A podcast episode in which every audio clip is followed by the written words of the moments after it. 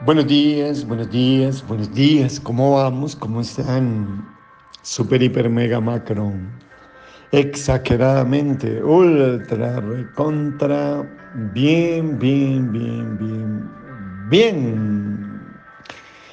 Colosenses capítulo 4, versículo 2, nueva versión internacional, dice, dedíquense a la oración, perseveren en ella con agradecimiento. ¿Sabías que entre más hora, más hora? Eh, escúchalo bien, entre más hora, más hora. Y entre menos hora, menos hora. Y a orar se aprende orando. Como entre más camina, pues más camina. Entre más nada, pues más nada. más o menos así. Y mis hermanos, mmm, ¿Cómo le pido a Dios que tú que me escuchas puedas lograrmente entender lo que dice Colosenses capítulo 4? Uno, que seas un hombre y una mujer dedicada a la oración. Y dos, que aprendas a perseverar en ella con agradecimiento. Y es que creo que la gran batalla que tú y yo tenemos que enfrentar es lograr pasar de ser un hombre ordinario en la oración a ser un hombre extraordinario en la oración. De ser una mujer ordinaria en la oración a ser una mujer extraordinaria. Y, te lo advierto, no es fácil, no es fácil porque eh, soy consciente de las alarmas que se prenden en el infierno cuando uno quiere pasar de ser uno a ser el otro. Cuando quiere pasar de una oración raquítica a una oración fuerte en el espíritu y a que se convierta en un hábito diario la oración en nuestra vida. Soy muy consciente. Pero es aquí, es aquí donde verdaderamente podemos aplicar esta palabra de persevere.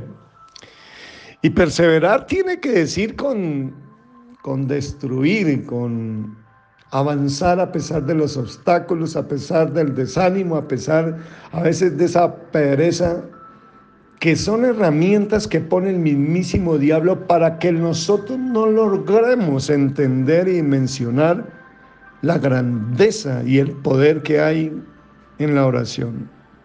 Y tú debes entender eso, ¿no? Que son herramientas del diablo para distraernos, para que no, porque si hay algo que el hombre, el diablo no quiere es que tú te conviertas en un hombre o en una mujer de oración. Por otro lado, mis hermanos, seis, soy muy consciente que en este mundo que vivimos hay tantas cosas y tantas personas para ponerles valor, entre comillas, y, y premiar y exaltar. El mundo cada vez más y más nos desenfoca a que le ponga, que pongamos como prioridad, que le demos valor a otros actos, a otras personas, a otras cosas. Soy consciente. Y sabes, mis hermanos, que a veces cosas buenas pueden confundir nuestras prioridades y que lo que es prioridad para muchos puede ser un, programa, un problema muy grande para ti y para mí si no tienen las prioridades en el orden conforme a Dios? Y si tú miras, la mayoría no tienen como prioridad la oración. Escúchame esto. Y estoy hablando de la mayoría, incluyendo cristianos. Qué tristeza tener que meterlo en la lista. Pero para la mayoría la oración no es una prioridad, no es algo importante y esencial en la vida. Ellos saben que hay hora que orar, eso sí, pero es muy diferente saber hacer. Pero para la mayoría no. Y es aquí, mis hermanos, donde uno tiene que aprender a lo que les decía la semana pasada. Si esto que tú aprendes de Dios mm, te reta a que sea temporal para tu vida o sea permanente para tu vida. Y es el gran reto. Porque para que se, se convierta la oración en algo permanente, esencial, prioritario en tu vida, tenés que vencer muchos obstáculos y tener que perseverar y dedicarse de manera intencional a la oración. Y yo no sé si tú coincides conmigo, pero yo creo y estoy seguro que lo que más lindo me dio Dios ha sido estas rodillas, no para subir a Monserrate de rodillas, sino para postrarme sobre ellas y orarle a mi Padre Celestial. Y es que mi hermano sabía que entre más horas tú más mata la carne y vivificas el espíritu. Fíjate esto, o la oración mata la carne o la carne siempre matará a la oración. Sí, es así. Y la carne la que quiere a veces dominarnos, pero la oración hace que mate la carne, ese hombre carnal, esa mujer carnal que a veces quiere salirse, que a veces quiere hablar. Y escúchame esto, la carne siempre está afanada, siempre tiene afán, siempre está apurada. No sé si te has encontrado con esta lucha que a veces vas a orar y dices, voy a orar, voy a orar, pero en el momento, ¡pum! Ay no, una llamada, ay no, tengo que contestar el WhatsApp, ay no, tengo que hacer esto, ay no, tengo que hacer esto, ay no tengo... Creo, quiero que entiendas esto porque esto es una lucha con la cual yo también lucho con la cual yo también me enfrento. A veces me doy cuenta que la carne me dice, no, tienes que afán, mira, te timbraron, mira, tienes que hacer esto, mira, tienes que contestar esta llamada. Bueno, te digo, ya en, en este tiempo, gracias al Señor, no. Pero antes de que entrara en esta pandemia, sí les doy, no pierdo autoridad con ustedes al decirle que me enfrentaba a eso y que me daba cuenta que la carne muchas veces gramaba y me gritaba. Entonces, no, mi hermano, no, no. La oración lo más lindo que ha tenido es eso, callar la carne que muchas veces quiere hablar. Y sabe, Dios hace todo en la oración y todo por la oración y la tragedia más grande son las oraciones que no son oídas. Sí, sí, sí, sí. Tú no pierdes nada, pero puedes ganar mucho o no si pierdes algo en la oración. Pierdes hipocresía y de eso hablaremos mañana.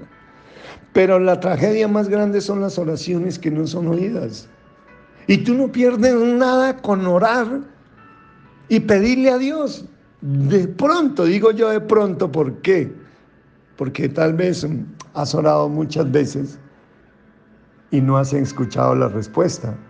Yo te digo algo, muchas veces la mejor manera y más sabia y más saludable que Dios tiene para contestar las oraciones es decir, uno diciéndote, espera. Dos, listo, toma. Y tres, no. Las tres son mejores porque Dios es lo saludable. Y cuando tú oras por algo y no ves la respuesta, con el tiempo entenderás que lo mejor que pudo haber hecho Dios es que no te hubiera contestado la oración. Ay, yo te digo algo.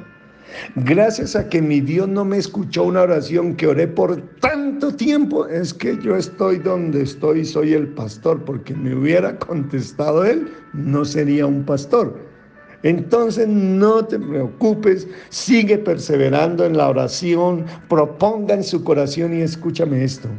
Lo más lindo de la oración no debe ser las respuestas contestadas, sino la persona que da las respuestas. Quítate de tu mente que eso me sirvió mucho, mucho, mucho para poderme deleitar más en la oración, para poder perseverar más en la oración y para dedicarme más tiempo a la oración. Que mi enfoque no era tanto ni añoraba tanto la respuesta de Dios, sino deleitarme en la presencia de Dios, sino pasar tiempo con Dios.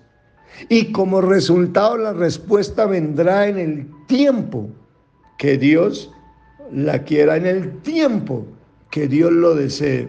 Y esa es una manera más linda de decir, Dios, yo confío en ti. Una de las cosas más lindas también que agregué a, mis oraciones es cuando siempre que termino, pues termino la oración dándole gracias. Siempre comience y termine dándole gracias a Dios. Pero cuando le pido algo siempre le digo esto, Padre, gracias porque yo sé que, que tú sabes que es lo mejor para mi vida y que tu buena, agradable y perfecta voluntad se cumplan estas oraciones y no la mía. En otras palabras, Señor, haz lo que tú quieres y no lo que yo quiero. Padre, bendigo esta semana. Bendigo esta semana en mi hermano y mi hermana, Señor, con la dulce y hermosa presencia de tu Santo Espíritu, guiándolos, dominándolos en cada pensamiento, en cada decisión, Señor. Bendigo a mi hermano y mi hermano con amor, con felicidad, con gozo con nuevas fuerzas, con nuevas ideas, con aliento de vida, Señor. Bendigo a mi hermano declarando que el bien y la misericordia le seguirán todos los días de su vida. Bendigo a mi hermano y hermano desatando la presencia de Dios, que en todo lugar que ellos toquen y pise la planta de sus pies, su presencia irá con ellas y será viva y real y se manifestará. Bendigo a mi hermano y mi hermana con la paz de Dios que sobrepasa todo entendimiento. Bendigo a mi hermano y a mi hermana, Señor, con la paz de Dios y creyendo que tú estás con ellos y que si tú estás con ellos, ¿quién contra ellos? Los bendigo, Padre, con nuevas fuerzas. Los bendigo con ganas de vivir y de salir adelante. Los bendigo con un espíritu de sabiduría e inteligencia. Los bendigo con perseverancia, con fuerza, con valor y con de nuevo. Gracias, Papito Dios, en el nombre de Cristo Jesús. Amén, amén, amén. Dedíquense a la oración, perseveren en ella con agradecimiento. Gracias, Papito Dios porque yo sé que tú siempre me oyes. Gracias, Padre, porque yo sé que tu buena, agradable y perfecta voluntad se cumplirá en mi vida. Gracias, Señor, porque tú harás lo que quieres por encima de lo que yo quiero, en el nombre de Cristo Jesús. Amén, amén, amén, amén. Te bendigo. Chao, chao.